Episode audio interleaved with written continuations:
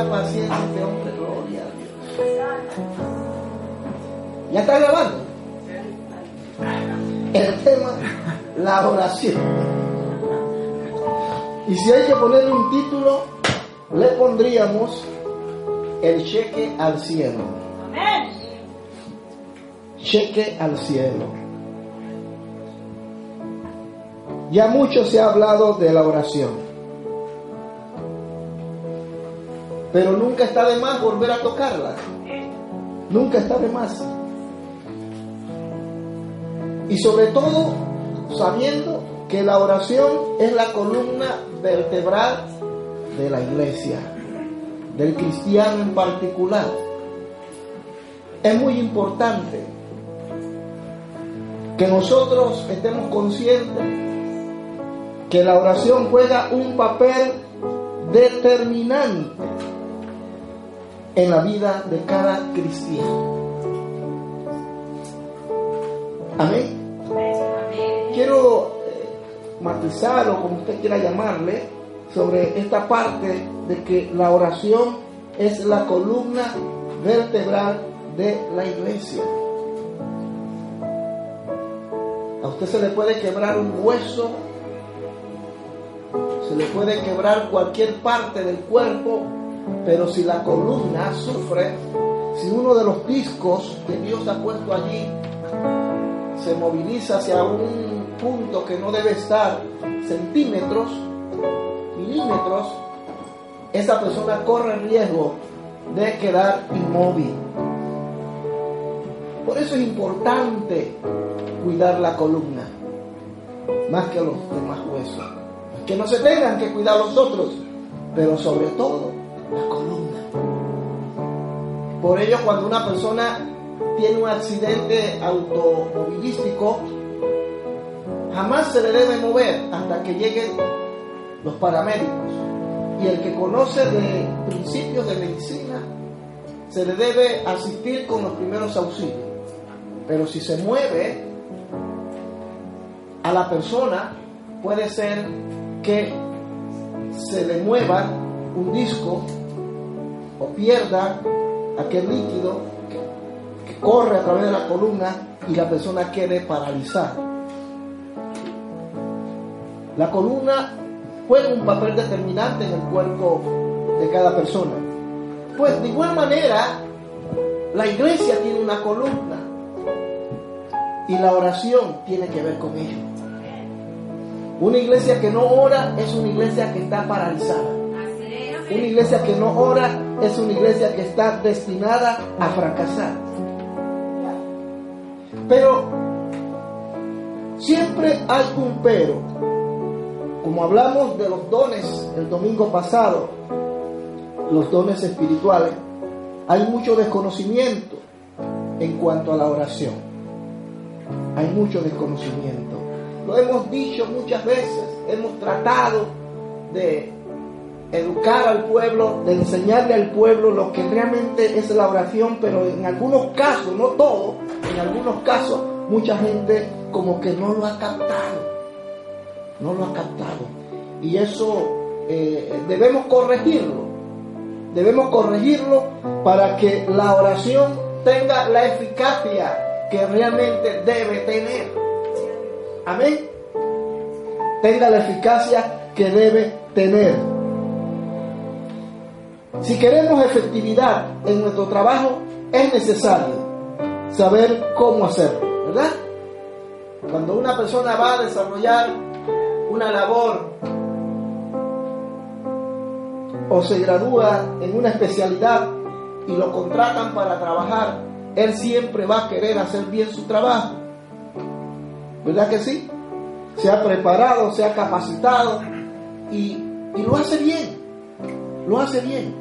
Y el jefe dice que bueno, me, gusta como lo hace y por tanto te voy a promover. Ganabas 1500, ahora vas a ganar 3000. Porque está haciendo bien su trabajo. Amén. Si queremos ser efectivos en la obra que Dios nos puso a hacer, sea esta la juventud, las mujeres, los varones, la música, la escuela dominical, educación cristiana, etcétera, etcétera.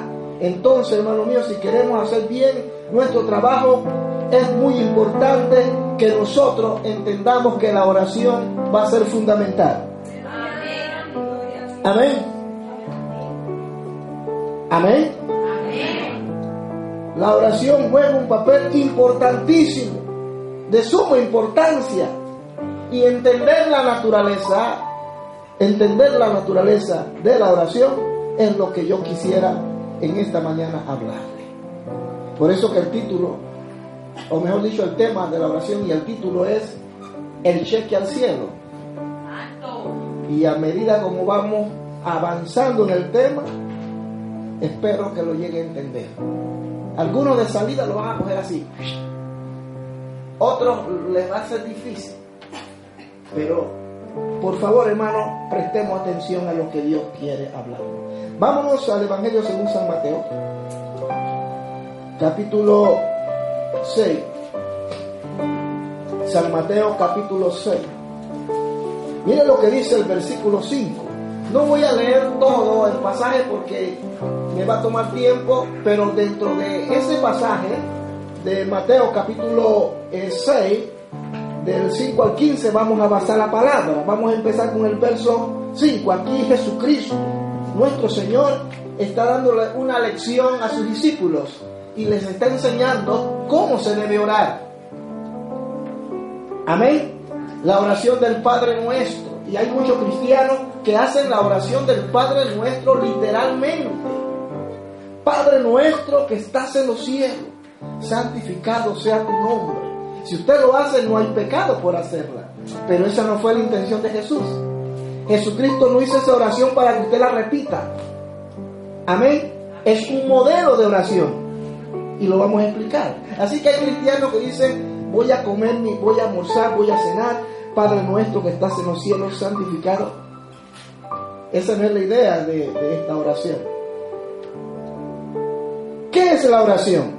El versículo 5 dice, y cuando ores, hablándole a los discípulos, pero también confrontando a los hipócritas de la época, los saduceos, los fariseos y todos los conocedores de la ley, dice, y cuando ores, no seas como los hipócritas, porque ellos aman el orar en pies en las sinagogas y en las esquinas de las calles para ser visto de los hombres. De ciertos digo que ya tienen su recompensa. Mas tú cuando ores, entra en tu aposento y cerrada la puerta, ora a tu Padre que está en secreto, y tu Padre que ve en lo secreto te recompensará en público. ¿Qué es la oración? Mire, en estos dos versículos bíblicos el Señor la define pero vamos a ir punto por punto. Oración es conversar con Dios. Es establecer un diálogo sincero, abierto. Un diálogo basado en la fe. Pero donde yo le expreso a Dios lo que siento, pero también hago un alto para que Él me exprese lo que Él piensa. Amén. El problema es que muchas veces nosotros oramos y no esperamos que Dios nos responda. Y nos convertimos en unos perfectos oradores, bueno, que oramos, o rezadores. Pero luego decimos amén, amén, hasta mañana Señor, espero que me hayas respondido. Pero es que ni siquiera nos hemos detenido a pensar si Él nos respondió o no. Es más, ni siquiera nos hemos percatado de que hemos hablado hasta por los codos y no le hemos permitido que Él nos hable. Porque eso es la oración, comunicación. Donde yo le expreso a Dios mis necesidades y donde Dios me responde con un sí o con un no o un espera. Amén. Sí, Señor, porque yo quiero que tú hagas esto, que hagas lo. Mira el verbo que se utiliza. Quiero, deseo. Es oraciones totalmente egoístas. Usted notará que en el Padre Nuestro Jesucristo no utilizó ese tipo de verbo. Señor, yo quiero que se haga esto, yo quiero que se haga lo otro, yo demando aquello, yo demando aquello. utilizamos la palabra porque tu palabra dice que lo que pidieres al Padre será hecho. En el nombre de Jesús. Y bla, bla. Una hora. Dándole orden a Dios. Y luego decimos, gracias Señor, en el nombre del Padre, del Hijo del Espíritu Santo. Amén. Y se va. Pero la oración no es así. Puede ser que la mayoría eh, del sujeto, la razón de su oración era correcto pero su actitud no lo era. Es como cuando hablamos con una persona. Que yo me pongo a hablar con Michael. Sí, Michael, porque mira que tú tocas el piano así, que no se cae, bla, bla, bla, bla. Y Michael, sí, pero no, escucha, Michael, porque no sé qué, que, esto y lo otro. sí, pero sí, porque bien, Michael, entonces Dios te bendiga, recuerda lo que te dije. Y me voy. Y Michael, pero, pero así es Dios. Cuando oración es comunicación. no es hablar, es comunicar. Yo comunico a Dios mi inquietud. Pero es lógico que yo tengo que esperar que Dios me responda. Nosotros damos por sentado, por tácito, de que ya Dios me respondió. No, señores, Dios no responde hasta que Él no te hable. Y Dios te va a hablar y Dios te va a decir, mira, amigo, todo lo que me has pedido, ok, perfecto, pero resulta que esa no es mi voluntad. Ya de salido tú tienes que descartar ese tipo de oración. Porque ya Dios te dijo que, pero hay gente que sigue insistiendo en lo mismo, orando por lo mismo y nunca ven los resultados, nunca ven la respuesta. Pero ¿sabe por qué no ven la respuesta? O puede ser que están orando fuera de la voluntad de Dios, o puede ser que no están escuchando a Dios. Entonces la respuesta vendrá en función de la postura que yo asuma delante de Dios. Así que si Marco yo le hablo, Marco espera que yo lo escuche. ¿Sí o no? Es lo lógico. Es lo lógico. Es un principio de urbanidad. Lo que yo quiero que hagan conmigo, yo lo tengo que hacer con los demás. Regla de oro, tan sencillo. Esa es oración, comunicación. No es un diálogo, un monólogo allí. Es donde Dios nos escucha.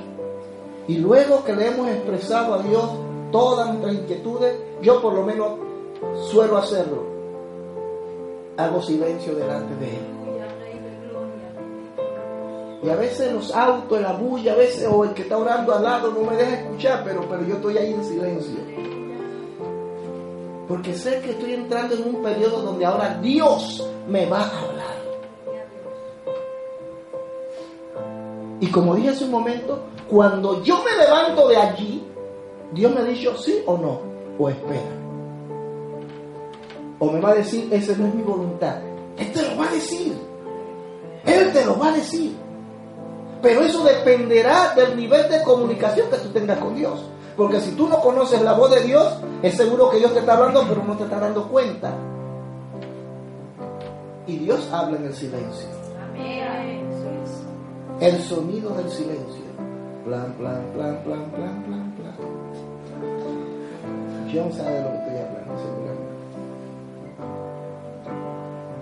Amén, hermanos. Eso no saca amén, pero así es. Porque seguro que algunos están viendo eh, eh, proyectado en esto. Yo, mire, en la madrugada yo oro, me meto con el Señor y después de una hora, media hora para hablar con Él y media hora para escucharlo. Y a veces Dios me habla. No, a veces no, Dios siempre habla. Y Dios me habla. Señor, te estoy pidiendo que le quites la vida a Maduro, que te lo lleves. Señor, en tu nombre, castígalo. Pero vamos a ver, ¿Dios está de acuerdo en esa oración? Bien, no se voy a escucharlo. Y para eso tengo que hacer silencio. Y seguro que Dios te va a decir, tú no sabes de qué espíritu vienes. Tú no sabes lo que me estás pidiendo tanto Maduro como Hitler o cualquiera de los sanguinarios de la época pasada y presente, ellos también tenían derecho a mi amor y a mi misericordia. Entonces, antes de pedir ese tipo de oración, ¿por qué no clamas para que me conozca? Mano, esa oración viene de Dios. Esa ni siquiera hay que pedirle, Señor, ¿esta es tu voluntad que yo ore? ¿Me estoy explicando? Juan Bullán, famoso por el escrito El progreso del peregrino. ¿Cuántos han leído El progreso del peregrino? Pocos. Léalo, hermano.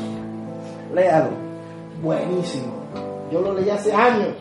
Usted lo puede buscar en Google. El progreso del peregrino. Y seguro que lo va a encontrar en PDF y lo puede bajar. Buenísimo.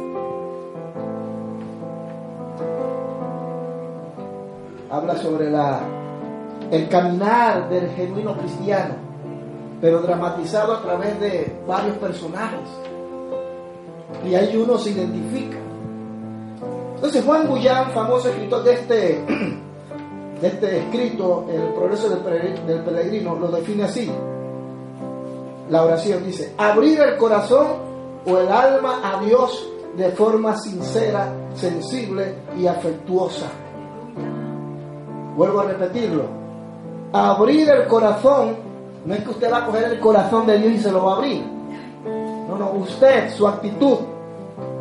Abrir su corazón o el alma a Dios de forma sincera y sensible. Vámonos corriendo a Jeremías. Jeremías capítulo 29. Jeremías 29, 12 al 13 dice así. Jeremías capítulo 29, 12 y 13. Entonces me invocaréis y vendréis y oraréis a mí y yo os oiré. Me buscaréis y me hallaréis porque me buscaréis de todo vuestro corazón. Amén. Ahí lo vuelvo a leer, lo dice. Entonces me invocaré y vendré y oraré a mí y yo os oiré y me buscaré y me hallaréis porque me buscaréis de todo vuestro corazón. Hay que abrir, eh, Juan Bullán decía que hay que abrir el corazón y el alma a Dios. Con Dios no hay que andar con, ambigüedades, hermanos. Ni hay que ah, decirle cosas que... No, hay que ser sincero. Hay que expresarle a Dios lo que uno está sintiendo. Usted, usted me puede engañar a mí y yo lo puedo engañar a usted. Pero a Dios nadie lo engaña, porque Él lo sabe todo. Entonces, abrámonos con Él. Porque a veces nosotros tenemos temor a abrirnos con alguien porque tenemos el temor de que ese alguien divulgue lo que nos, le estamos confesando. Pero Dios no es así. Dios no es así. Lo que tú le dices a Dios, Él se lo guarda. Y lo más que Él puede hacer, gloria a Dios, es que Él saca la luz y te honra en público. Pero cuando tú le expresas a Dios de corazón abierto, con tu alma compungida, hermano, Dios te mira y te escucha. Y aunque tu oración no sea, mire que no estoy hablando en sí de la oración, aunque tu oración no sea la más correcta, pero tú estás abriéndote. Y Dios dice, eso es lo que me gusta, que eres sincero y que te abres conmigo. Es incorrecto lo que me estás pidiendo, pero eres sincero. Amén. Sensible y afectuosa por medio de Cristo. Juan Bullán sigue diciendo, abrir el corazón o el alma a Dios en forma sincera, sensible y afectuosa por medio de Cristo, con la ayuda y el poder del Espíritu Santo. Amén. Con la ayuda y por medio del Espíritu Santo. ¿Cuánto dicen gloria al Señor? Alabado sea el Señor. Estoy buscando un texto bíblico antes de citárselo, quiero estar seguro. Pero es muy importante que cada uno de nosotros entienda que la oración juega un papel importantísimo. Y para que la misma tenga efectividad, tenemos que entender estos principios. O sea, capítulo 7, 14, mire lo que dice. ¿Cuántos trajeron Biblia? Vean, algunos trajeron Biblia, pero están esperando que la proyecten allá. Oseas, capítulo 7, versículo 14. Y no clamaron a mí con su corazón cuando gritaban sobre sus camas para el trigo y el mosto se congregaron, se rebelaron contra mí. Hermanos, es tiempo de clamar con el corazón. No clamar con las emociones. No clamar con el alma, sino con el espíritu. Muchas veces hacemos oraciones almáticas. Hacemos oraciones basadas en nuestros sentimientos, en nuestras emociones. Y cuando hacemos eso, cuando hacemos ese tipo de oración, nuestro sentido de orientación se nubla y no llegamos a entender que lo que estamos haciendo no es correcto.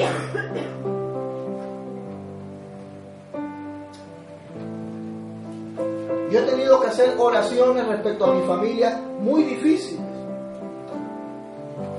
y no basado en mis sentimientos. Mis hermanos, mis hermanas, mis padres, mis primos, mis tíos han hecho cosas que no son correctas. Y la única manera de ayudarles es orar por ellos. Reconociendo delante de Dios con el corazón abierto de que lo que ellos hicieron no es correcto.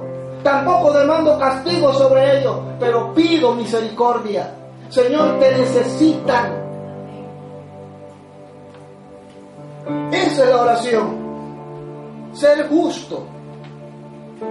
Yo soy por naturaleza muy sentimental. Me he caracterizado por eso y quizás eso me ha metido en muchos líos. Pero también entiendo y comprendo, hermanos, que dentro de mi espíritu Dios ha puesto en mi corazón y en mi espíritu esa pasión por Él y trato de hacer las cosas en función de lo que Él ha puesto en mí. Y trato de evitar, aunque es difícil, de confundir una cosa con la otra.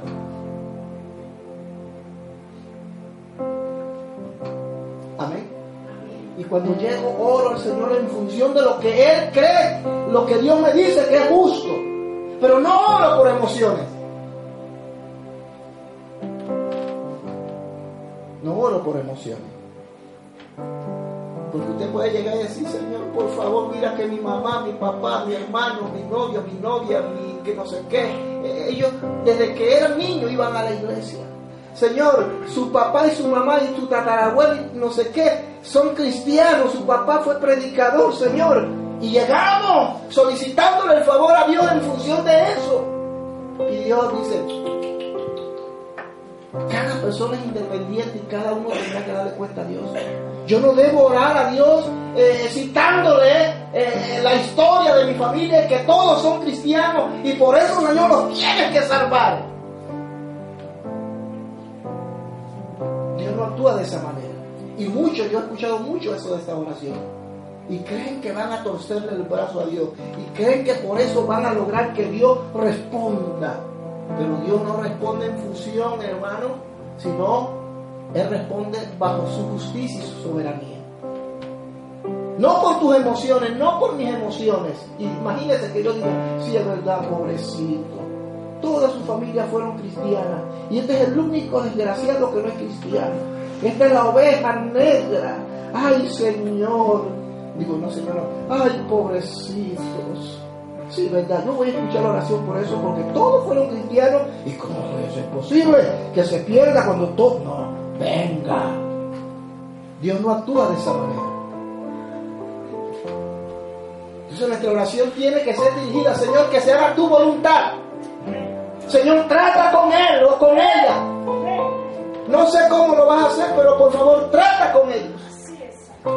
Y Dios va a tratar. O lo mata y el no, Dios no lo puede hacer. Dios es soberano, Dios fue que nos crió y nos puede quitar la vida cuando Él quiera. Y si Él tiene que permitir un accidente para que uno de nosotros realmente se vuelva a Él, Él lo va a hacer. Pero no lo va a hacer conforme a mi voluntad, sino a su voluntad. Yo le estoy entregando a Dios lo que es de Él. Soberanía absoluta. Y, Juan Bullán sigue diciendo, vuelvo a leerlo todo, abrir el corazón o el alma a Dios de forma sincera, sensible, afectuosa por medio de Cristo, con la ayuda y el poder del Espíritu Santo, para cosas como las que Dios ha prometido y que no son conforme a la palabra, que son conforme a la palabra para bien de la iglesia, sometiéndonos en fe a la voluntad de Dios. Eso es la oración. Sometiendo todo a su perfecta y gloriosa voluntad. No a nuestra voluntad, queridos hermanos. No a nuestra voluntad. El Evangelio según San Juan 1.47, Juan, el escritor dice,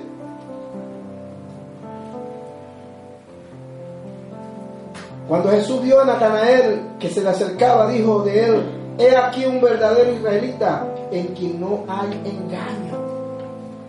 Jesucristo ya lo conocía antes que Natanael conociera a Jesucristo. Y cuando te vi allí en ese bajo ese árbol, ya Cristo sabía lo que había en el corazón de Natanael. ¿Qué estaba haciendo Natanael bajo aquel árbol? No lo sabemos. Pero yo quiero imaginarme que Natanael era un hombre de oración. Porque mire usted, vuelvo a repetir el pasaje bíblico.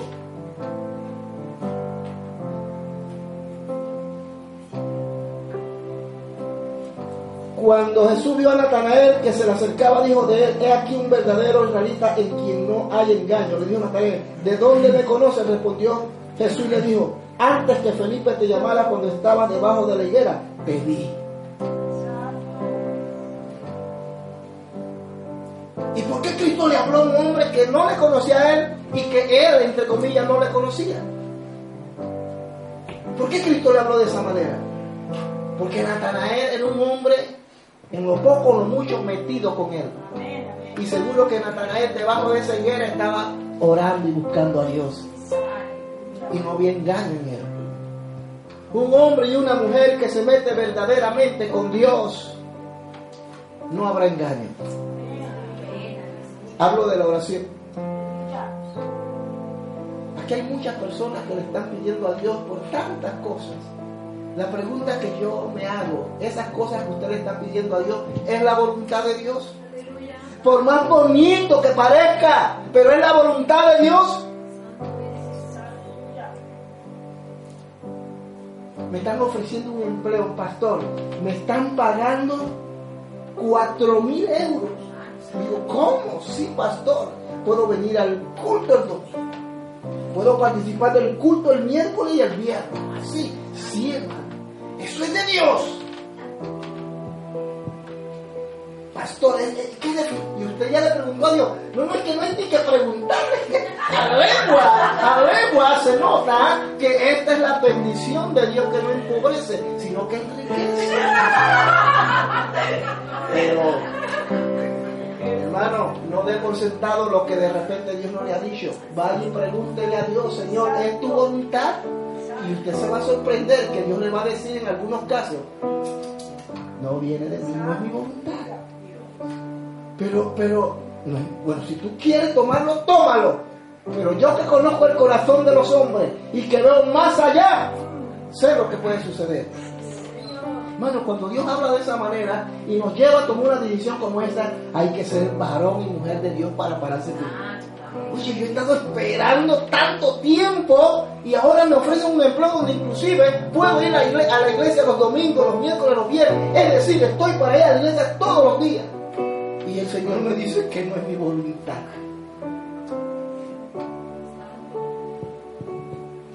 Eso puede suceder, queridos. Puede suceder. Amén. La oración en la iglesia del primer siglo era semejante a un cheque endosado, firmado, para introducirlo al cielo y recibir los beneficios de Cristo que ganó en su sacrificio. Amén. ¿Sabe lo que es un cheque? Aquí muy poco usamos eso, ¿verdad?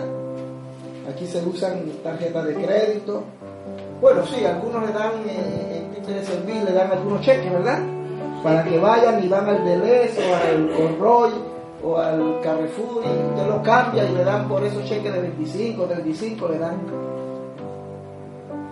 Usted puede ir tranquilo y seguro. Porque no tiene la, persona lo recibe, lo mira, bla, bla, y es perfecto que ya. Usted va tranquilo. Pero antes ese cheque tiene que tener una firma que lo convalida, que le da valor ante el lugar donde usted lo va a llevar. Mire, en cierta ocasión a mí me hicieron un cheque como de 200 dólares en Panamá, en una iglesia. Yo lo miré, digo 200 dólares, gloria a Dios. Me fui. Al día siguiente fui al banco, yo lo firmé, lo, lo endosé, lo llevé. Yo digo, yo decía en mi mente, yo todavía no estaba casado, yo decía 200, que era mucho dinero para mí.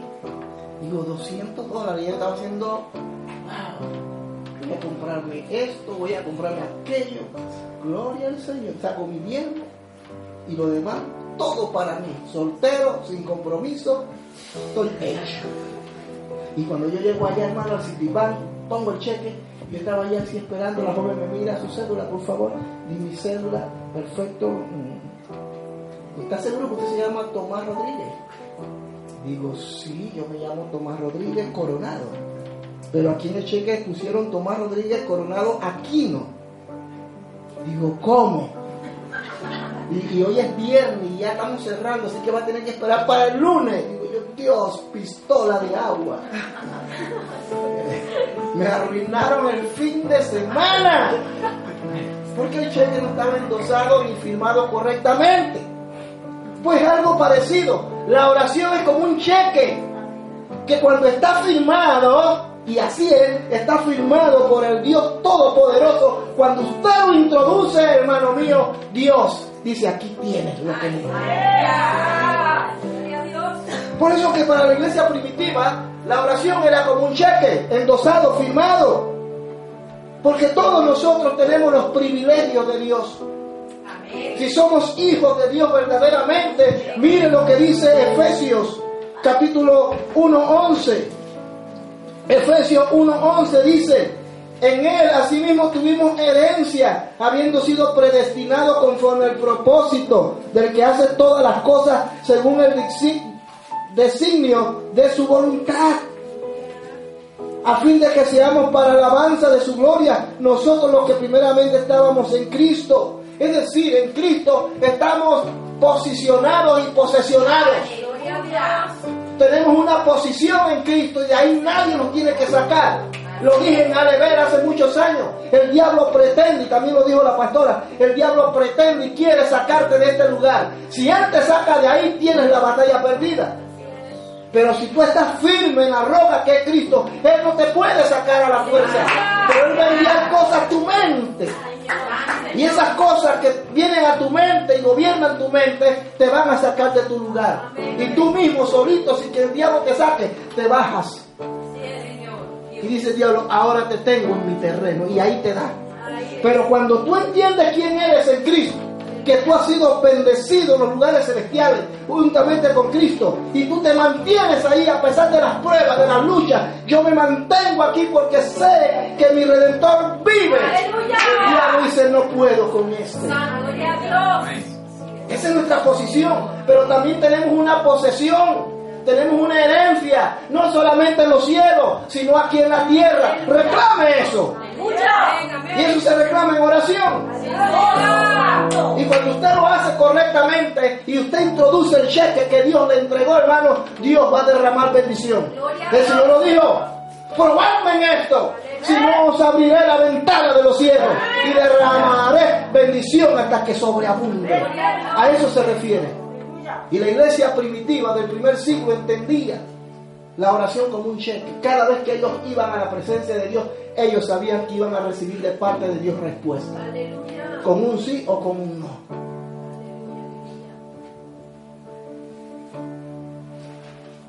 Esa es la oración. No es bla, bla, bla, bla. No es rezar. Porque rezar es una cosa y orar es otra. Rezar son repeticiones y orar es comunicación con Dios donde yo le, expreso, repito, lo que yo siento a Dios, sea que esté incorrectamente, pero se lo expreso sinceramente. Y donde yo hago un silencio para que Él me hable. Hermano, no se levante de esa oración hasta que Dios no le hable. Pero pastor, tengo que ir para el trabajo y llamando a y Dios no me habla. Ese no es problema de Dios. ese es seguramente es problema suyo y el mío. Porque en ese silencio nos vienen todo tipo de pensamientos. Ay, que tengo que ir para el trabajo. Ay, el trabajo va a ser duro. Ay, que ahí está el, asunto. Ahí está el kit del asunto. Escucha a Dios, esté ahí por un tiempo callado. Y Dios le va a hablar. Pero para poder conocer la voz de Dios hay que tener una constante relación con Dios. Si tú no tienes una constante relación con Dios, olvídalo. Olvídalo. A mí me da risa Zuli que ella, los niños la conocen desde lejos. Ellos pueden estar al otro, otro lado de la calle, pero Zuli tiene un silbido, hermano, que se escucha como un eco. Y ellos vienen a ver qué eran, porque saben que es Pero se parece a los otros, no, pero ellos conocen que es la mamá. Cuando uno ora y has presentado todo a Dios y luego hace silencio, Dios te va a hablar. Y tú así en el aire coges la voz de Dios. ¡Wow! Dios me dijo que sí, aleluya. Pero Dios me dijo que no, me duele, me parte el alma. Pero hágase tu voluntad. Y usted se levanta y dice, no vuelvo a orar más por eso. Oye, hermano, ¿y qué pasó? Que usted tenía dos años, estaba orando por lo mismo y por lo mismo, ¿y qué pasó? No es que Señor, mire hermano, si yo le hubiera preguntado eso a Dios en el primer momento y hubiese escuchado la voz, yo habría invitado a orar dos años. Ahora me doy cuenta que fueron oraciones en vano.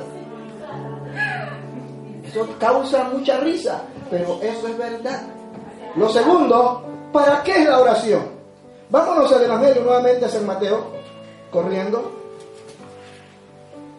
San Mateo, donde estamos, San Mateo capítulo 6. Den un aplauso al Señor. San Mateo capítulo 6, versículos 7 y 8. Ya hemos leído los primeros párrafos que del 5 al 6. Pero vamos a leerlo nuevamente. Cuando ores no seas como los hipócritas, porque ellos aman el orar en pies en la sinagoga. Ellos tenían esa costumbre, llegaban allí. Sí, Señor, porque yo soy esto, yo soy lo otro, yo diezmo, yo ofrendo, yo hago aquello, yo hago lo otro. Señor, yo que tengo tantos años de conocerte. Y bla, bla, bla, bla, bla. Pura palabrería. Pero Dios dice hipócritas.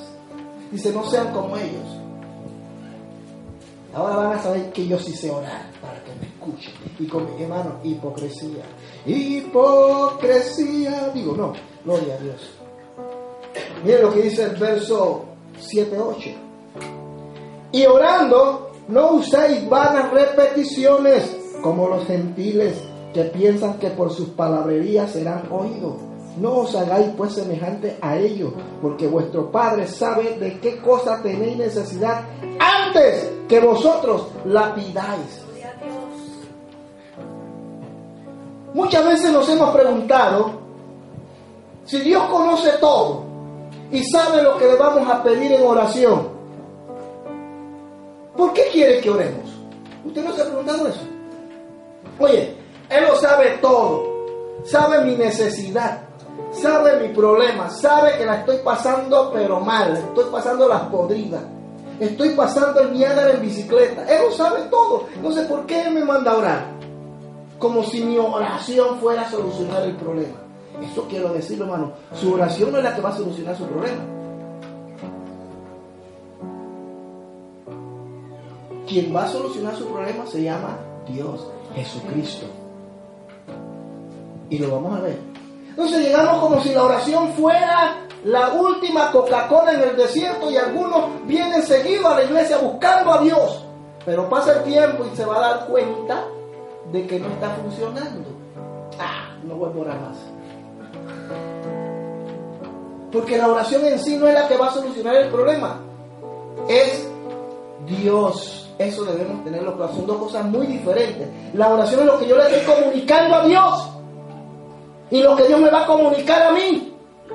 Si es la voluntad de Dios, si esa es la voluntad de Dios, Dios simplemente te va a decir, hijo, es mi voluntad y yo voy a hacer mi voluntad contigo en esto, lo que me estás pidiendo, pero espera. Amén. Entonces usted pasa un tiempo ahí esperando, dándole gracias. Ya usted no ora, Señor, dame aquello, dame aquello. No, ya Él te habló, ya Él te dijo que esa es su voluntad. Tú estás convencido, pero ahora tú estás dándole gracias a Dios. Señor, gracias porque ya tú me hablaste. Y cuando el diablo venga a meter, entonces tienes que establecer una batalla espiritual allí. Y decirle al diablo, suelta lo que Dios tiene para mí. Entonces nos, preguntamos, ¿por qué entonces Dios pide que oremos si Él conoce todo? Mire, Dios nos ha otorgado el libre albedrío. Aunque algunos no están de acuerdo, algunos dicen que ya el hombre no tiene libre albedrío, que lo perdió cuando Dan y Eva cayeron, que el hombre tiene libre voluntad. Pero ese es otro tema que otro, otro día podemos hablar. Pero bueno, Dios nos ha otorgado el libre albedrío. Él respeta eso. Mientras que nosotros no le demos el derecho a Dios de intervenir en nuestro asunto por medio de la oración, nada sucederá. Esa es otra. Si usted no le entrega a Dios, si usted no dice, Señor, te, autorizo para que tú intervengas, nada va a suceder. Su oración será como un símbolo que retire. Eso significa entonces, queridos, que puede suceder que muchos de nosotros que estamos orando no le estamos entregando nada a Dios. Es decir, ¿sabe que estamos orando a condición de nosotros y de nuestra voluntad. Es decir, esto es lo que yo quiero, quiero que lo haga de esta manera y quiero que lo haga durante tanto tiempo. Ahí no está actuando Dios, estamos actuando nosotros. Por eso Dios quiere que oremos. Que oremos para que cuando empecemos ese proceso de oración, de petición, nosotros digamos, Señor, aquí entrego todo lo que soy, aquí entrego toda mi voluntad a ti, Señor. Tengo un libre albedrío y estoy orando en función de eso, pero lo entrego todo a ti y que se haga tu voluntad. Entonces Dios dice, así me gusta. Estamos hablando en mi, idioma.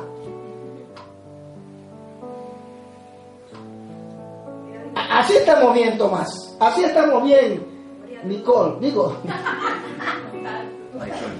Michael. Así, estamos bien así. Me gusta. Trae tus problemas, trae tus dificultades. Y eso es lo que yo quiero. Yo no quiero tomar tu carga, yo no quiero hacer tu trabajo. Lo tienes que hacer tú. Pero tú estás entregando tu voluntad a mí, ahora entonces me toca a mí. Esa es la oración. Por eso Dios quiere que oremos. Porque fácilmente Dios puede resolver nuestros problemas. Ustedes lo sabían. Dios lo puede hacer. Él tiene el poder y la fuerza suficiente para intervenir y solucionar nuestros problemas. Pero Él no se va por encima de las normas que Él ha establecido. El hombre, usted y yo tenemos libre albedrío. Y nosotros podemos decir cualquier tipo de palabrería desde aquí o allá donde usted quiera. Pero si su voluntad no ha sido entregada a Dios, eso no tiene ningún valor.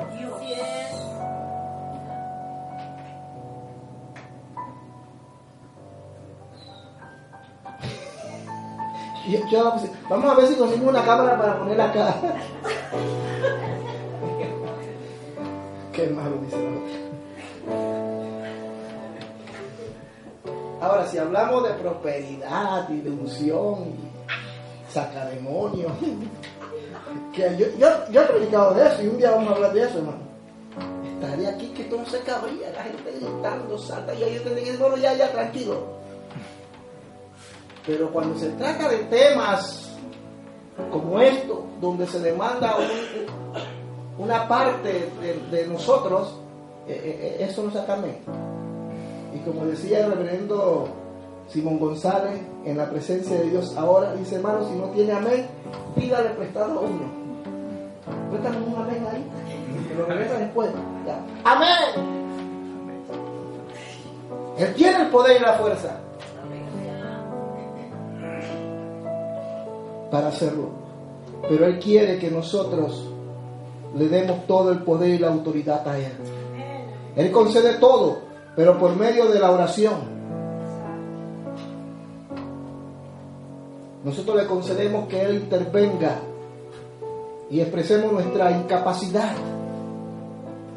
Mire, yo siempre le he dicho al Señor, Señor, hay cosas que yo no puedo manejar, hermanos. Créanme, la gente ve al pastor acá o a la pastora, pero voy a hablar título personal y dice, pues, bueno, quizás no todos lo vean así, pero bueno, este tipo, este tipo no peca.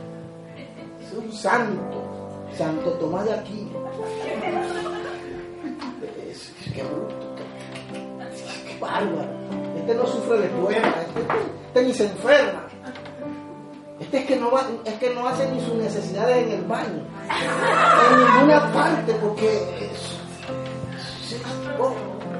y así miran a los pastores. Pero hermanos, somos tan pecadores y tan débiles y tan humanos que muchas veces nos tiran cargas que a veces nosotros no podemos llevar y tenemos que entregársela a Dios. Señor, tómala tú. Somos humanos. Y tenemos, cuando yo, cuando, cuando oro, yo, yo, yo hermano, digo, Señor, ayuda. Y se los confieso, a veces me da ganas de salir yendo. Padre, está allá en el Caribe, en las playas del Caribe, el Atlántico, en el Pacífico, aguas azules, cristalinas, arena blanca, agua de pipa, un sancocho de gallinito, qué sé yo, pasándola súper. Pero resulta, no se haga mi voluntad, sino la tuya. Y alguien dice, qué, qué bruto, qué hombre, negándose así, yo quisiera suerte. No, hermano, no crea que hay hermanos que hacen cosas mejores que yo, pero que están tras bastidores y usted no los conoce. Hay gente que está haciendo cosas por mí, por la pastora y por ustedes que no le conocemos. Y su trabajo es mucho más valoroso en ese aspecto. Así que cuando vamos a la presencia de Dios tenemos que entender que tenemos que llevarle a Dios nuestro problema y entregarle toda nuestra voluntad. Señor, hágase tu voluntad. Por eso Dios quiere que oremos. Porque Él puede intervenir directamente. ¿Qué me interesa si oró o no oró? Yo amo a mi hijo y lo quiero ayudar. Dios no actúa de esa manera. Usted como padre puede permitirle muchas cosas a sus hijos. A pesar de que hay reglas, pero usted mismo la violenta. Pero ese es su problema. Pero Dios no actúa así. De manera que Dios se mantiene allí en la línea, esperando que tú le entregues su voluntad. Por eso Él quiere que tú ores. Porque no está, Él no está tan interesado en resolverte tus problemas. Él está interesado en que tú madures, en que tú crezcas. Porque cuando tú maduras, cuando tú creces, entonces Él te da más. Como yo decía el domingo pasado, mientras que el niño es heredero y es niño, hermano, él no puede recibir la herencia porque es un chiquillo. Pero a medida como él va creciendo, se le va dando. Entonces nosotros tenemos que madurar en la oración, entregándole a Dios lo que somos. Bendito sea Dios. Y cuando tú lo haces, Dios dice, ahora me toca a mí. Es como cuando Dios fue a resucitar a Lázaro. Dios le dijo, quita la piedra. Y la quitaron. Y luego Cristo le dijo, Lázaro, ven fuera. A eso eso le competía a él, lo sobrenatural. Ninguna de las cosas que usted le pida a Dios. Siempre y cuando, inclusive, mire hermano, inclusive siendo su voluntad, si usted no le entrega su voluntad a Dios, Dios no va a operar. Por eso es que vuelvo a repetir, pensamos que la oración como tal va a resolver el problema. No. La oración simplemente es una vía para yo comunicarle a Dios lo que me está pasando y lo que quiero que Él haga. Ahora, hermano, la oración en sí no va a solucionar el problema. Quien lo va a solucionar es el que está escuchando la oración. Yo tengo que esperar ahora que Él me diga sí o no o espera. Pero antes yo tengo que entregar mi voluntad. Y cuando yo entrego mi voluntad, entonces Él va a actuar. Diciéndole, diciéndote, repito, sí, no o espera. Esto es como un poco profundo, ¿verdad? Y no voy a entrar más porque de repente yo mismo me voy a perder. Mire, un padre puede ser lo... puede amar mucho a sus hijos. O puede saber lo malo que hizo su hijo. Y puede ser que le duela lo que su hijo ha hecho. Pero un padre siempre va a esperar. Una persona me dijo eso ayer, la escuché diciéndome eso ayer. Y, y eso digo, wow, tremendo. Pero siempre un padre va a esperar que su hijo confiese. Una persona que lo descubre, pero no confesó, no está arrepentido. Pero cuando el hijo viene, dice, mamá, papá, y ustedes no lo saben todavía, pero yo lo sé. Yo me comí el chocolate de fulano. Y el padre dice, el padre dice, mira, por ser sincero, no te voy a castigar. Y lo perdona, y lo abraza y llora y se ríe. Dice. Pero Dios no actúa así. Dios se alegra y dice, qué bueno hijo lo que hiciste, pero hay consecuencias. De esa nadie te salva, pero te perdona. ¿Qué vale más? ¿La consecuencia o el perdón? El perdón. Entonces, esa es la oración. Por eso Dios quiere que oremos, para que nosotros le confesemos a Él lo que realmente sentimos, lo que hay en nosotros, que nos amamos y que le ofrezcamos nuestra voluntad a Él. Y luego dice, así me gusta. Alabado sea el Señor. Maravilloso Dios. Lo otro es, ¿cómo debemos orar? Ahí mismo en el Evangelio según San Mateo capítulo donde estamos, capítulo 6, eh, el verso 9 y 13 dice, Vosotros pues oraréis así, Padre nuestro que estás en los cielos, santificado sea tu nombre, venga tu reino, hágase tu voluntad como en el cielo, así también en la tierra. El pan nuestro de cada día, dánoslos, dánoslos hoy. El pan nuestro de cada día, dánoslo hoy. Y perdónanos nuestras deudas como también nosotros perdonamos a nuestros deudores y no nos meta, pero en otra versión dice, no nos hagas caer en tentación, mas líbranos del mar, porque tuyo es el reino y el poder y la gloria por todos los siglos. Amén. ¿Cómo debemos orar? Cristo ahí establece el orden. Sencillo, lo hemos hablado muchas veces y no quiero entrar en mucho detalle. Pero dice, ¿cómo debemos orar? Primeramente, ya sabemos lo que es la oración. Ya sabemos por qué Dios quiere que oremos. Ahora Él dice, ¿cómo debemos hacerlo?